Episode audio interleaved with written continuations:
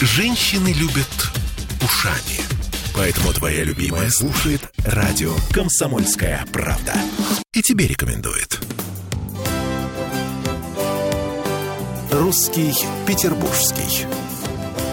Всех приветствую. В студии радио «Комсомольская правда» Кирилл Манжула. Мы продолжаем говорить о русском языке. Екатерина Щеглова, кандидат филологических наук, доцент Санкт-Петербургского госуниверситета на студии. Екатерина, здравствуйте. Здравствуйте. Сегодня об этикете поговорим. Да. Точнее, о речевом этикете, и не просто речевом этикете, а этикете онлайн и офлайн. Я не помню, чтобы подобные вещи в свое время я изучал на факультете журналистики. Что это такое вообще? Это разные формы э, использования тех самых элементов вежливости, тех самых элементов, которые обеспечивают нашу прекрасную коммуникацию, наше общение. Вот э, только в онлайн и офлайн среде. В принципе, смотрите, э, сейчас онлайн среда настолько захватила нашу жизнь, заняла такое большое место в нашей жизни, что уже невозможно это игнорировать. И сейчас э, исследования по э, языку э, сетевого общения, они вообще на пике популярности. Если говорить о речевом этикете онлайн, мы говорим о переписке там, в тех же мессенджерах, например. Например. например. А я что-то не припомню, чтобы был какой-то этикет в этом вопросе. Но ты пишешь, как привык писать. А это смотря как мы с вами будем понимать речевой этикет. Есть э, понимание очень узкое, и оно первым появилось, надо сказать, в науке. Это понимание, что речевой этикет просто формула вежливости. Спасибо, пожалуйста, до свидания, извините и так далее.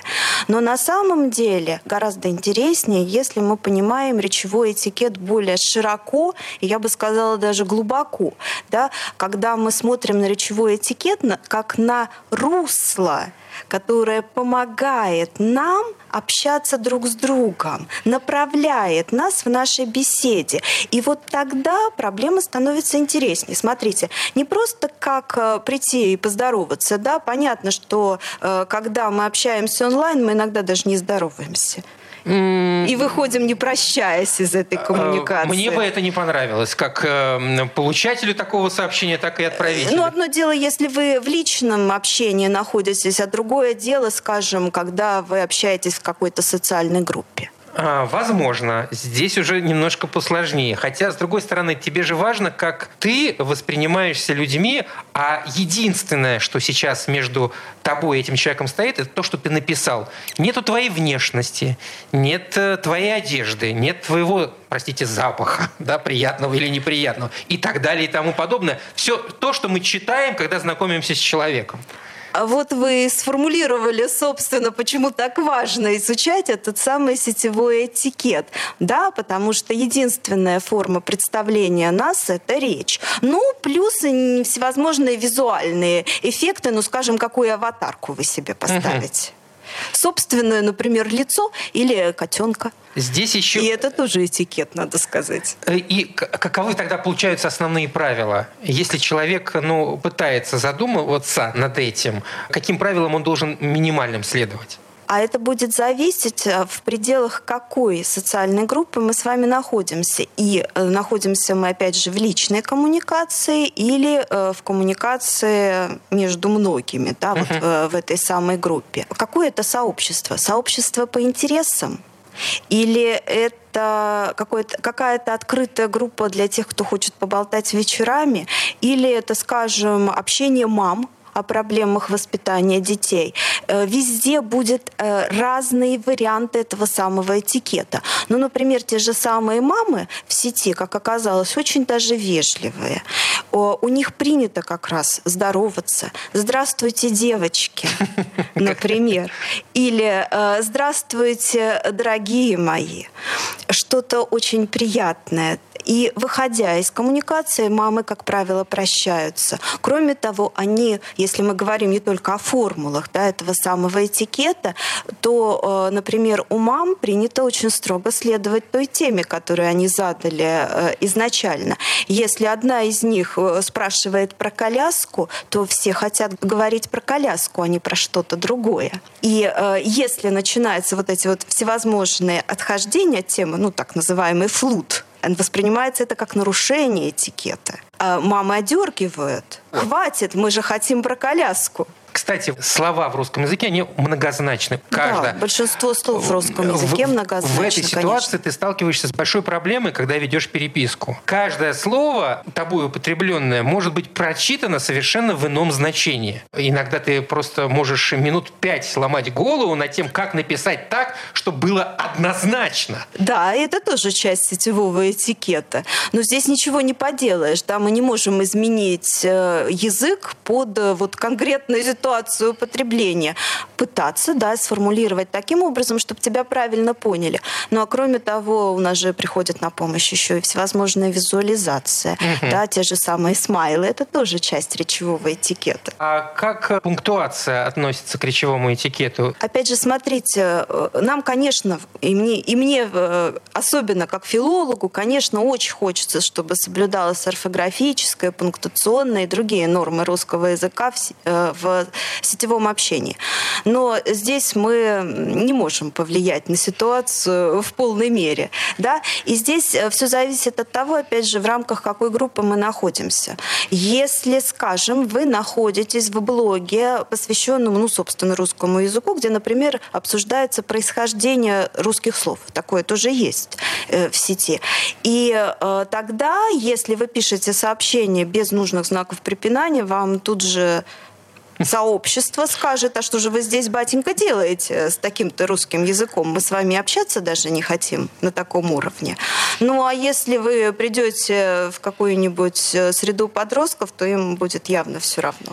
Ну, кстати, я просто вспомнил случай из жизни, разговаривал со знакомой девушкой, которая рассказывала о том, как она знакомилась в интернете, и она как раз-таки делала акцент, нет, я с этим не буду встречаться, он даже не может расставить знаки препинания. Ну, потому что мы таким образом, опять же, улавливаем тот самый социальный статус да, по чертам нашего языкового поведения.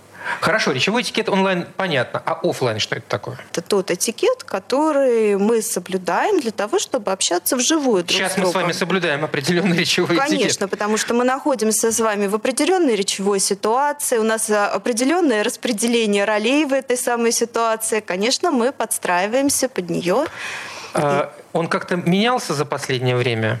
А, этикет – вещь очень интересная. С одной стороны, вот эти самые формулы, они э, очень традиционные. Они меняются медленно если меняются в принципе. Но, с другой стороны, речевой этикет подвержен и языковой моде. Поэтому, например, в среде молодежной будет э, мод, модными особые формы приветствия, прощания угу. и так далее. Ну, а если говорить не о молодежной среде, то там достаточно все консервативно. А, там будет, да, достаточно все э, консервативно, если, опять же, мы не хотим подстроиться под эту молодежную среду и не хотим показать, что ну, мы тоже еще не старые. Филологи изучают вообще речевой этикет, э, существующий сейчас? Это, это тема для изучения или нет? Конечно, это одна из самых таких оживленных сейчас тем, я бы сказала, для изучения. Почему? Вот появилась эта почва для сравнения онлайн-этикета и офлайн этикета. Смотрите, сначала, когда только-только начали э, среду интернета изучать, э, была такая точка зрения, ну что все-все-все должно быть по-другому. Это же совершенно особая среда, и речевой этикет там явно явно совершенно другой. Но оказалось, что наши, нашей жизни онлайн и офлайн настолько проникают друг в друга, и так часто эти границы почти неразделимы. Ну вот если с теми же самыми мамами э, пример привести, они пообщались в родительском чате э, школьном и э, договорились, как будут проводить выпускной, их детям потом встречаются на этом же самом выпускном уже uh вживую, да, и продолжают это общение. Ну или э, пообщались люди онлайн, а потом тоже назначили встречу, решили уже посмотреть друг другу в глаза за чашечкой кофе в каком-нибудь кафе. Да? То есть вот разделить окончательно онлайн и офлайн невозможно, да и не надо. И интересно как раз изучение вот на этих границах. Всегда все интересное происходит на границах в языке. Это посмотреть, как мы приспосабливаемся под две эти, можно сказать, стихии. Что мы делаем так же, а что мы делаем по-другому. Ну, например, в живом живом общении смайлик вы не поставите. Затруднительно, но при этом у нас есть э, другие возможности да, передать то, что безусловно. передает смайлик на письме. Безусловно, пожестикулируем, мимикой улыбнемся. покажем, улыбнемся, да, и все хорошо. Но при этом э, я как раз старался, чтобы мой речевой этикет онлайн не отличался от офлайна и наоборот. А здесь мы, наверное, будем с вами уже говорить о разнице поколений в использовании речевого этикета. Э, для молодежи наверняка, хотя такие исследования, но я, по крайней мере, не знаю, предполагаю, э, что, наверное, это так. Они будут видеть это по-другому. Ну и общаясь со своими студентами в университете, я понимаю, да, они видят это совершенно по-другому. Для них как раз э, вот эта проницаемость границ э, э, является им не нужно узнавать этот факт. Это факт их жизни, который есть с ними сразу. Uh-huh. Да? И э, таким образом э, они не стараются э, офлайн приспособить под онлайн у них это единое пространство их жизненное такое. И э, в речевом этикете, скажем, э, офлайн, они пытаются использовать те же самые мемы, которые являются частью их речевого этикета э, онлайн. Они их пересказывают, они их показывают мимикой и жестами. Они говорят, а помните, там вот такой котик сидел? Ну, в любом случае, этикет надо соблюдать. Конечно. речевой этикет э, не исключение и онлайн, и офлайн. Спасибо большое. Екатерина Щеглова, кандидат филологических наук, доцент Санкт-Петербургского госуниверситета, была на студии. Спасибо. Русский Петербургский. Проект реализован на средства Гранда Санкт-Петербурга.